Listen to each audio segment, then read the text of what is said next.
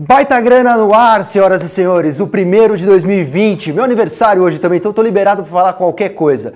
Hoje minha intenção aqui é responder uma pergunta simples, uma pergunta fácil, uma pergunta na verdade de, sei lá, um bilhão de dólares. Aproveitar como tem um bilionário aqui e Luiz Alves vai estar conosco aqui ao vivo, uma baita honra, o maior uh, investidor em ações do Brasil, a gente vai bater um papo com ele. Mas a grande pergunta que eu tenho ouvido por aí, né, que é além de se o Corinthians vai esse ano, mas a pergunta relativa aqui ao nosso, nosso tema é como é que eu ganho dinheiro em 2020? Né? Vou tentar fazer uma pequena exposição aqui que talvez se transforme em uma palestra, mas eu vou tentar fazer rápido, que é o seguinte. Primeira coisa, né? Eu vou falar aqui mais de uma perspectiva sistêmica, né? Meio macro. Quais os grandes mercados, quais as grandes classes de ativos.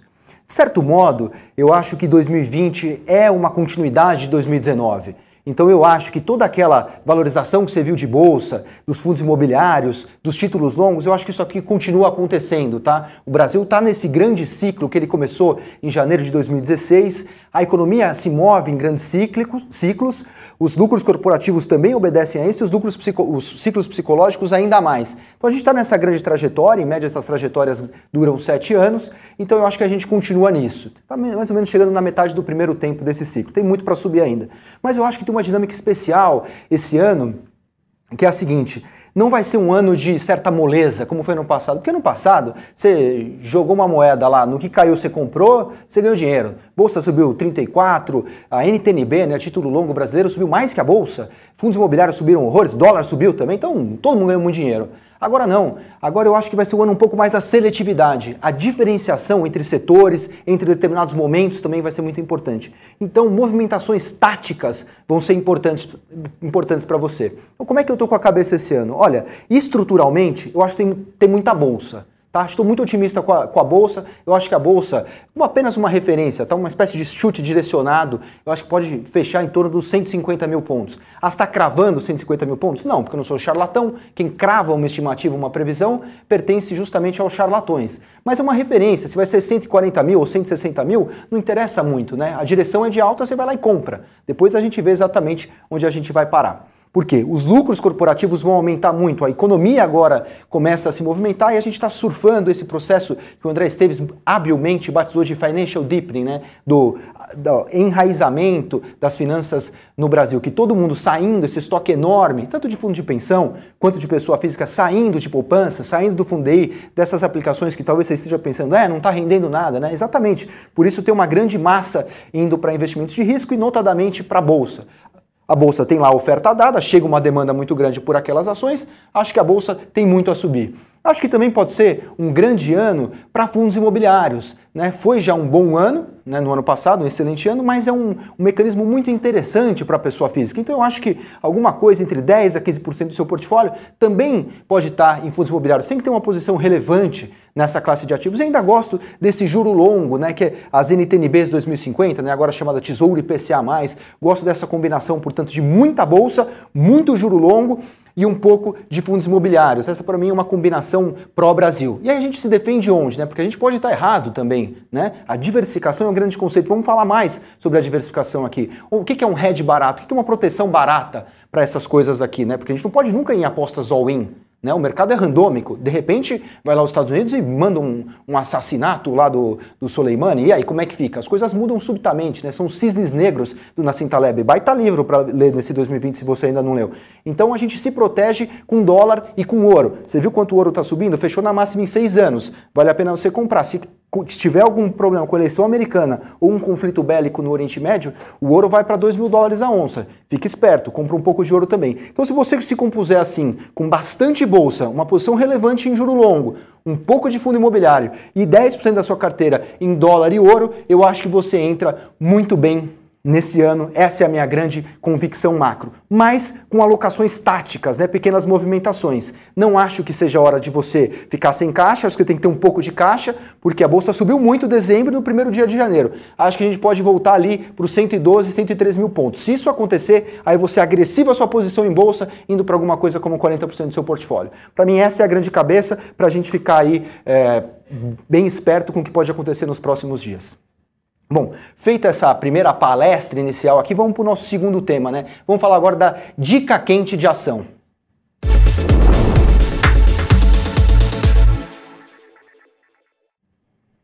Em vez de falar de uma ação específica hoje, eu quis falar de três ações, porque na verdade compõem uma espécie de combo, né? Porque você vai, se você entender, o grande tema do, do, do programa de hoje é a diversificação. Né? Porque a diversificação é o último almoço grátis disponível. Harry Markowitz falou isso, em prêmio Nobel de, de 1990.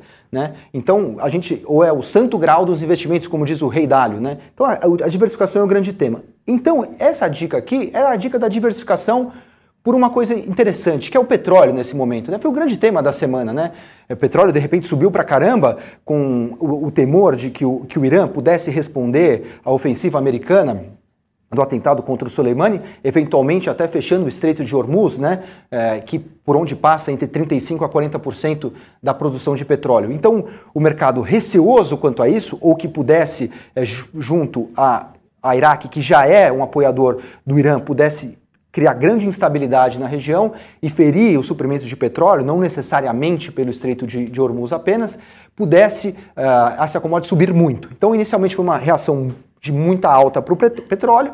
Depois, quando o Irã respondeu de uma forma razoavelmente amena, se é que a gente pode falar isso, né? pensando aqui com a cabeça do investidor, quem está sofrendo lá talvez não ache amena, né? mas aqui com a nossa cabeça, o Irã não respondeu em Israel, com o atentado de Israel, não respondeu fechando o Estreito de Hormuz, nem respondeu atacando os Estados Unidos. Então foi uma resposta no Iraque e sem feridos. E já meio deixou na cara, pelo menos retoricamente, que olha, essa é a nossa reação, a gente não vai escalar ainda mais. Então o que, que o mercado percebeu? Não não vai o petróleo subir tanto, até porque se subir muito, a indústria de xisto nos Estados Unidos começa a sua produção, aumenta a produção e a OPEP, que havia feito cortes de petróleo, da produção de petróleo, volta a produzir. Então a gente tem a capacidade de ampliar a oferta de petróleo e, portanto, o petróleo não subiria tanto.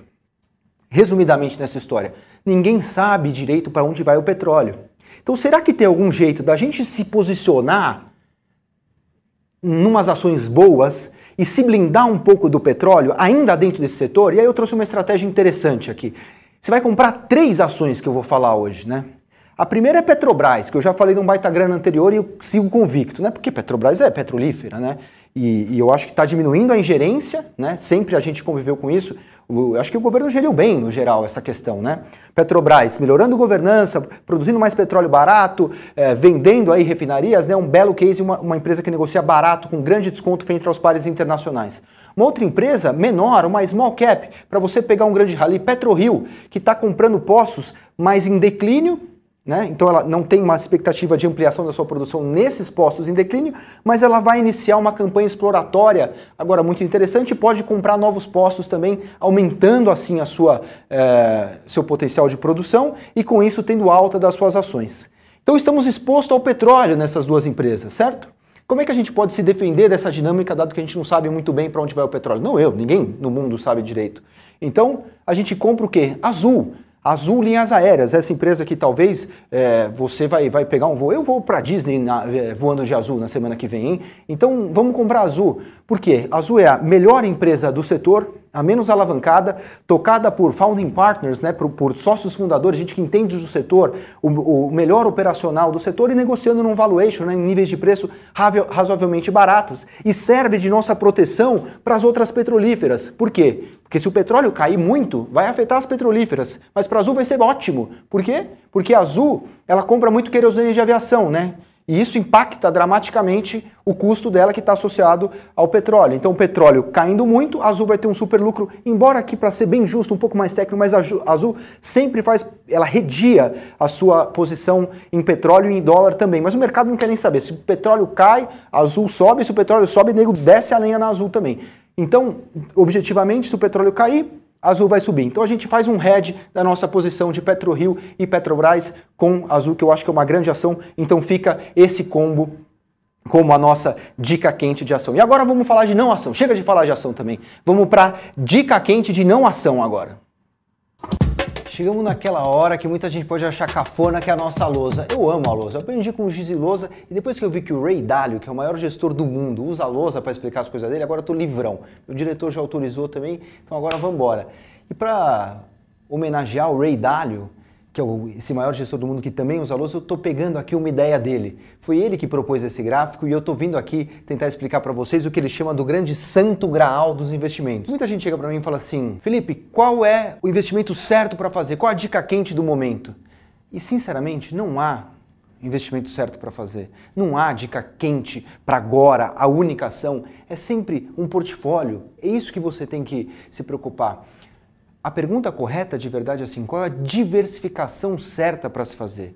Essa é a pergunta. E eu vou tentar provar para você aqui os benefícios da diversificação. Nesse eixo, a gente tem o Standard Deviation, né? É o desvio padrão anual do seu portfólio. Parece uma coisa sofisticada, mas é simples. Que só quer dizer basicamente o risco do seu portfólio. Vamos dizer 10% até 1%. Aqui é o número de ativos na sua carteira. Beleza? Tá bom. E aqui, cada linha dessa é o nível de correlação entre esses ativos. Correlação é um parâmetro estatístico em que você estima basicamente assim, ah, quando a bolsa sobe um, quanto cai o dólar, né? Então tem uma correlação entre essas coisas. Basicamente assim, como eles andam na mesma direção ou em direção contrária. E aqui é o seu nível de retorno por risco. E aqui a chance de perder dinheiro é, a cada ano. O que, que esse gráfico está te falando? Que é o seguinte: você começa Pega dois ativos com retorno projetado de 10% para eles, tá? E eles têm um desvio padrão, também um risco também de 10%. Então, retorno esperado de 10 com risco de 10%. E eles têm uma correlação entre si de 60%.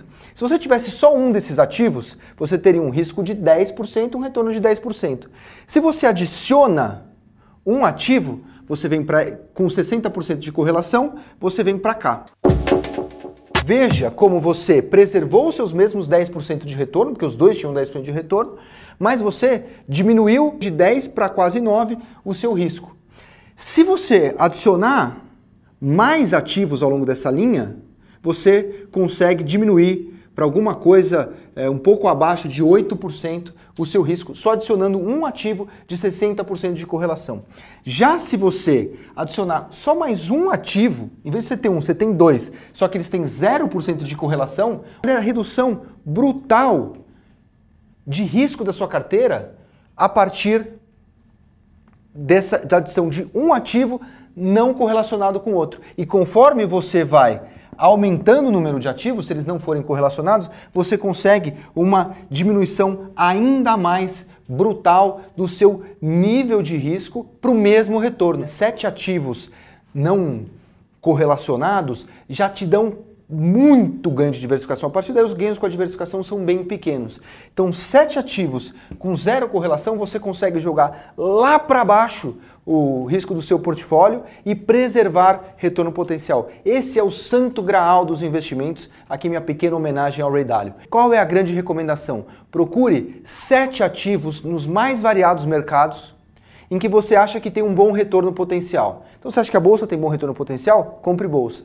Você acha que a moeda japonesa tem um bom retorno potencial? Compre um pouco de moeda japonesa. Sabendo que procurando por coisas que não andam é, na mesma direção, elas não têm correlação entre elas. Se você pegar onde tem prêmio de risco, ou seja, se tem um alto retorno esperado, você fizer sete posições de alto retorno esperado sem correlação entre si, você está feito na sua vida. Essa é a grande lição dos investimentos, é a grande gestão de portfólio.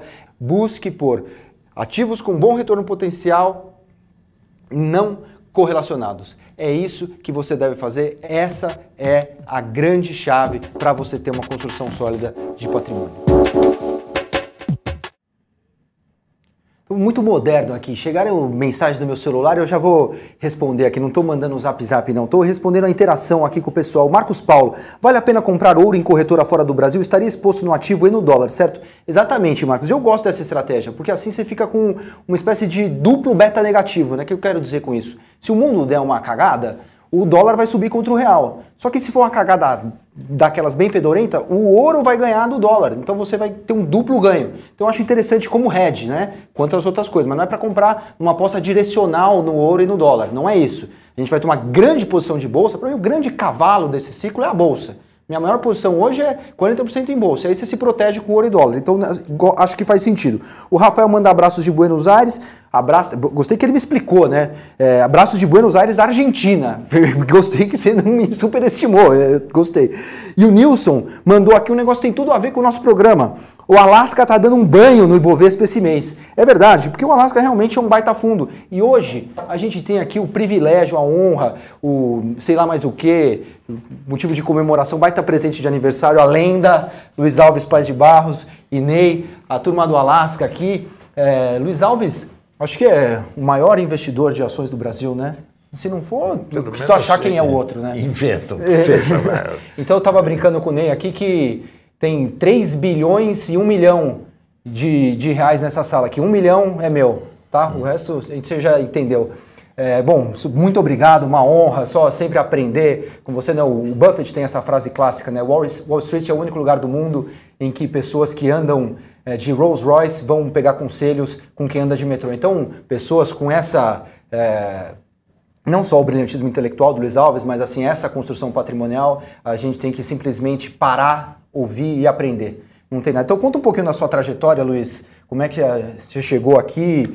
É, resumir esses. Você deve estar com uns 25 anos. Então, se você puder resumir esses 25 anos para a gente é, aqui rapidinho, porque é uma trajetória muito rica, tenho certeza. A trajetória não é, não tem grandes, grandes novidades, a não ser que eu só mexi com bolsa a vida inteira. Esse uhum. é o meu caminho, desde de 20 anos de idade, efetivamente, dois anos antes de me formar, e até hoje, hoje profissionalmente, prestando serviço para terceiros, tendo uma, uma firma, e, mas, e os outros 50 anos cuidando do meu dinheiro. Mas foi uma coisa muito legal, porque as pessoas começam normalmente a ter um pequeno sucesso no mercado financeiro, ganha o primeiro bônus, compra um carro e já, já quer gerir dinheiro do, de terceiros, né? Sua trajetória é diferente. Você, você, quando você não precisava mais de dinheiro, você, você abriu a possibilidade de. de é, uma, uma, uma mudança interessante nessa nesse fase. Nesse momento, o prazer é mil vezes maior que o dinheiro. Aham. Depois que. Dinheiro, você precisa ter o suficiente para viver bem. Depois uhum. não serve, não vale mais nada.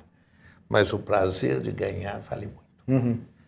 E ganhar com simples, como se estivesse jogando um jogo que você é obrigado a estar sempre na frente. Uhum. Como gente que faz esporte, que faz corrida e não vai querer chegar em último, está querendo sempre ganhar. Uhum. Então a nossa, é, a minha trajetória é eu quero ganhar, uhum. quero estar na frente de um jeito de outro, pelo menos no grupo de frente. E estou tendo essa oportunidade que é todo mundo fala para que se expor nessa uhum. idade de vida, mas é o prazer é. E ajuda, hoje quantas pessoas são ajudadas pela competência de vocês? Quantos cotistas no Alasca? 190 mil. 190 mil pessoas que podem investir então com a cabeça do maior é, acionista, de maior é, investidor de ações do Brasil. Né? E como é que é o dia a dia com o Luiz Alves lá? Como é que... É, só deixar claro, eu não sou gestor e não posso ser. Porque o, o Ney é gestor e a verdade nós temos um, um time que é comandado pelo Breda, e que a gente discute, e eu faço parte do comitê de, de investimento, mas é 24 horas cuidando de descobrir o que é melhor para o momento, o que a gente pode vender, o que deve comprar, o que não deve fazer, o que deve fazer. É isso é o dia inteiro. Essa é. A gente já chega lá no que, que a gente deve fazer agora, que eu tenho certeza que as pessoas querem ver. Mas, e o dia a dia lá, Ney, então, como é que é? São 17 pessoas, a gente começou com 15. Hoje a gente está em 17, é pessoal extremamente apaixonado pelo que faz. Uhum. Não vou dizer quem foi que falou numa segunda-feira de manhã. Final de semana é muito chato, né? Não tem mercado. Sim. Uhum. E agora na sexta, ao invés de ficar feliz, por é, dois dias. Chateado, tá acabando. Uhum. Mas é. O dia a dia lá é assim, é, não, não, tem gritaria, barulho, como muita gente pensa, num floor. Uhum. É um ambiente muito colaborativo, criativo, gente trazendo ideias o tempo inteiro e assim, a gente tem a sorte de ter um gênio do lado. Eu, o que eu sempre falo para você, eu estou vendo o nascimento do sucessor do gênio. uhum. o gêniozinho. E é, é assim, é, é, muito bacana a interação que a gente tem, é, a experiência que o, o, estofo que o Luiz dá para a gente é sensacional. Né? E tem uma outra sócia que é muito importante, que é a Ângela. Uhum. Que se, se não fosse a Ângela, a gente provavelmente não existiria como uma empresa de gestão de fundos abertos. Uhum. A gente ia ser muito mais uma gestora de capital próprio. Entendi. Muito bom. Você falou do que, que, que deve fazer, o que, que não deve fazer. O que, que você acha que tem que fazer agora, Luiz? Você estava muito otimista há um tempo atrás com, com esse ciclo, falando também em bolsa em níveis muito superiores ao que está ainda, e de fato isso tem se cumprido até agora. Qual a sua cabeça? Primeiro a gente falar de bolsa como um todo e depois Existe se puder falar de. uma música do Frank Sinatra, que da The Lady is a Tramp. E uma das razões que ela é tramp é porque ela nunca chega atrasada ao teatro. e normalmente o primeiro ato não serve para nada. O primeiro ato é introdução para quem não conhece a história. Começa no segundo ato. O que nós estamos agora é entrando no segundo ato da bolsa. É onde as coisas vão acontecer. Agora é obrigatório participar. Uhum. O primeiro ato era difícil, ninguém tinha muita certeza, era um, um risco era maior. Agora não, todos os pratos estão na mesa. Então uhum. você já tem que comer, não tem mais conversa.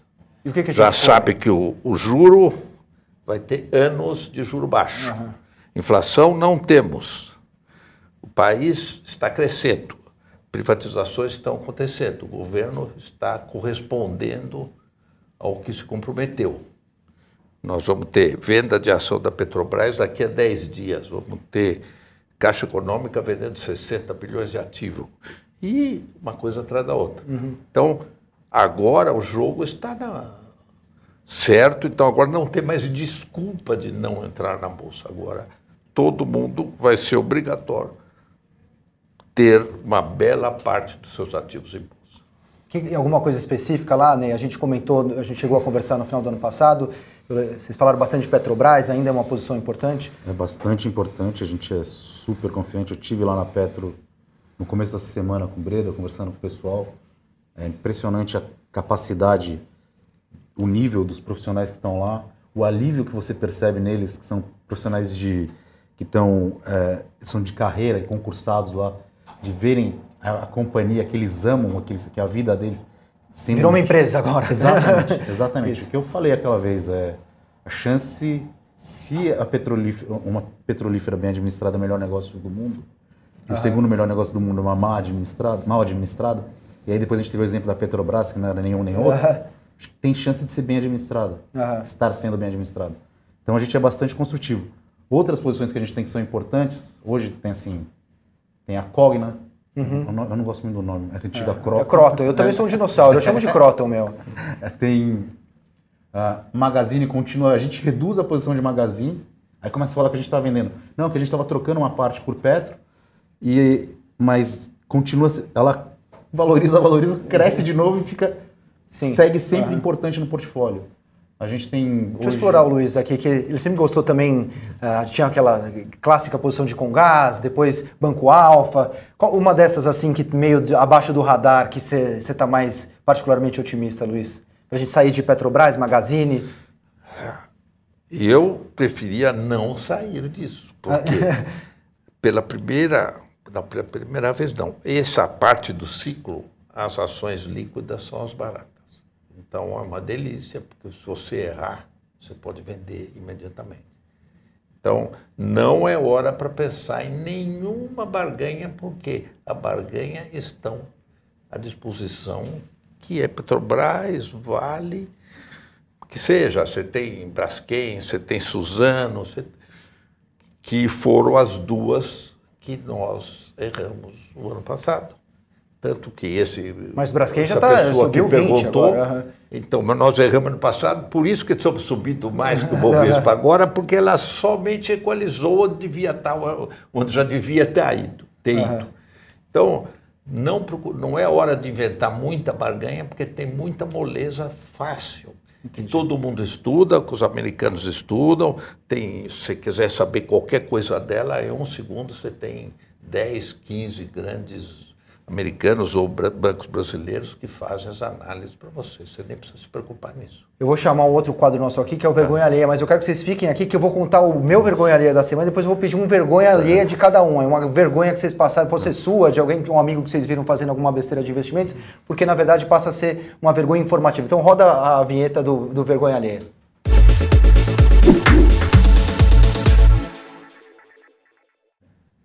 Qual que é o meu vergonha alheia dessa semana, né? O meu vergonha alheia é por caso, por caso da Cielo. Por que, que, eu acho que é o caso. E foi um festival de show de horrores. É, jogo dos sete erros, nesse caso Cielo aí. O que, que eu acho que está acontecendo na Cielo? Olha, um ambiente difícil, né? Sendo atacada essas maquininhas, né? Nego zerando é, as taxas e uma, uma disputa que antes era um mercado basicamente um duopólio, né? Entre ali a Redcar e quebrou, quebrou esse, esse duopólio, entrou a concorrência e nego tá, tá se matando lá. Mas o que eu acho que de fato está tá ocorrendo com, o, com a Cielo nesse momento. Para mim, é exemplo do que o Constantino fez com a Smiles. Né? Eu cheguei a comentar isso nas minhas redes sociais. O, o que, que ele fez? Ele destruiu a Smiles, né? a ação saiu de 60 reais para 30 reais, matou os minoritários de fome e de cansaço. Quando a ação bateu 30 reais, ele fechou o capital da empresa a 40 reais. 30% de, de, de, prêmio em cima do preço de tela. Na verdade, era uma grande destruição que ele tinha de Smiles, né? Gente falando que Smiles valia 100 reais. Né? E é isso que está fazendo o Bradesco com a Cielo agora. Está matando o controlador, matando a Cielo, destruindo os resultados da Cielo, porque eu acho que, que ele vai querer fechar o capital. Então ele vai jogar essa ação para R$ reais e aí quando a ação bater R$ reais, ele vai fechar o capital a R$ reais. Então isso, para mim, fere a lei das SAs, porque é o controlador atuando contrariamente aos interesses da empresa que ele controla, enquanto ele deveria fazer o contrário. E ninguém fala nada, né? Porque não, sei lá, não dá para provar, sei lá o que, que acontece. Mas é isso que está acontecendo na minha opinião. E aí vai, o analista do Bradesco, né, que é ex-Cielo, é ex-RI da Cielo, hoje é analista do Cellside do Bradesco, faz um relatório de Cielo, vê se tem, se, se tem que convir, concordar comigo aqui, que assim, eu tenho uma empresa, sou dono da empresa, sou do, trabalho para o Bradesco, o Bradesco tem a Cielo. Como é que eu avalio a empresa que eu tenho? Esse analista está absolutamente conflitado para falar de Cielo. Como é que eu vou falar? O Itaú vai falar da ação do Itaú daqui a pouco? Como é que é isso? Aí vai lá o cara e manda um, um, uma recomendação de venda para Cielo, falando que não está na hora ainda, que a ação deveria ir para 6,50, né? Ou seja, tinha muito para cair ainda. Não bastasse essa parafernália toda, vai lá o Geraldo Samor no Brasil Journal e me escreve que tem independência do side. Veja só, o Bradesco, que é dono da Cielo, falando mal da Cielo, né? Como os analistas de banco agora são éticos, né? Eu nem quero dizer que o sujeito necessariamente é, embarcou nessa ladainha, mas ele só se esqueceu desse pequeno detalhe, que o Bradesco quer fechar o capital da Cielo e quer depreciar a ação. Então, um show de horrores, um festival de horrores, então temos que tomar cuidado sempre com, com quais os interesses do controlador antes de você comprar uma companhia. Veja onde, onde você qual é o alinhamento do controlador com você e qual uh, o perfil do, do, do, controlador historicamente, né? Você tem que ver também, tomar sempre cuidado com as informações que vêm dos bancos, elas estão sempre permeadas de conflitos de interesse e de, de coisas assim. E Cielo especificamente também acho que é uma venda mesmo, mas porque é, quando ela for para 6 reais a gente compra porque o Bradesco vai fechar o capital dela com algum prêmio. Então Luiz, conta agora o, o seu vergonha alheia, vai, deve ter alguma coisa esquisita que você viu aí nessa vida, na sua trajetória de bolsa? Alguma besteira que você fez, que você deve ter feito alguma? Uma coisa curiosa. Eu já contei muita besteira que eu fiz aqui nesse Vergonha ali. Eu fiz dezenas de besteiras, mas nada. Alguma que... que possa ser informativa. Eu cometi esse erro é. que a pessoa às vezes. Alguém que você viu fazendo uma grande besteira? Eu, eu vi demais de grandes besteiras, mas eu acho que que passou, passou. Uhum. Eu a bolsa, a grande vantagem da bolsa é que você pode corrigir tudo no dia seguinte. Uhum. Então, besteiras vão acontecer sempre. Mas algum Gente erro que você falando... sistemático, que as pessoas... toma cuidado com isso, que é um erro que as pessoas cometem com alguma frequência. Isso você vê 24 horas no jornal, basta ler jornal, você lê a indução que é feita no dia a dia para você agir de uma maneira que não é a maneira certa. Então, eu não, não tenho nenhum caso específico para contar, mesmo se tivesse, acho que hum, nem é interessante, porque às vezes as pessoas de boa, agiram de boa fé e aconteceu uma coisa errada. Uhum. Então, o que é errou, corrija. Não, não, se, não tenha medo. Se ouviu alguma coisa errada, agiu por causa disso, não deu certo, corrija imediatamente e a Bolsa dá essa oportunidade para todo mundo. Então, não ficar preocupado nem amarrado com nenhuma vergonha alheia. nem vergonha alheia, nem vergonha própria. Alguma coisa, Ney? Vergonha alheia rápido.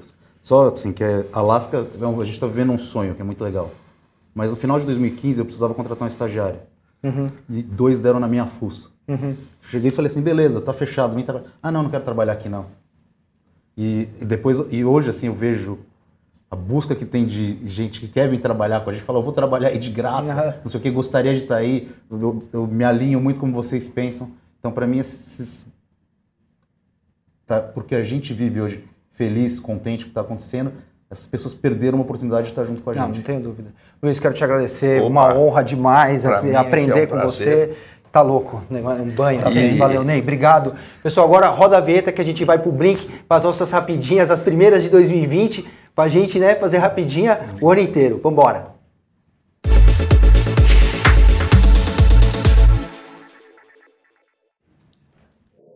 Então, então, aquela coisa, né? Meu aniversário hoje Será que tem aquela lenda que se passar o aniversário fazendo rapidinho, a gente faz rapidinho o ano todo, igual tem no Réveillon? Na dúvida, meu, eu não vou perder, não vou perder essa, né? A frequência em casa lá é boa. Bom, então vamos lá. O João Mendes, Bolsa bate 200 mil pontos nesse ano. Puta, calma, né, meu? Também não é assim, 200 mil pontos? O que, que é isso? Não, vamos com calma. Lembre-se que 10% ao ano já é muita coisa hoje. CDI é 4. Vale a pena ficar short na B3? Não, Denise, não faça isso.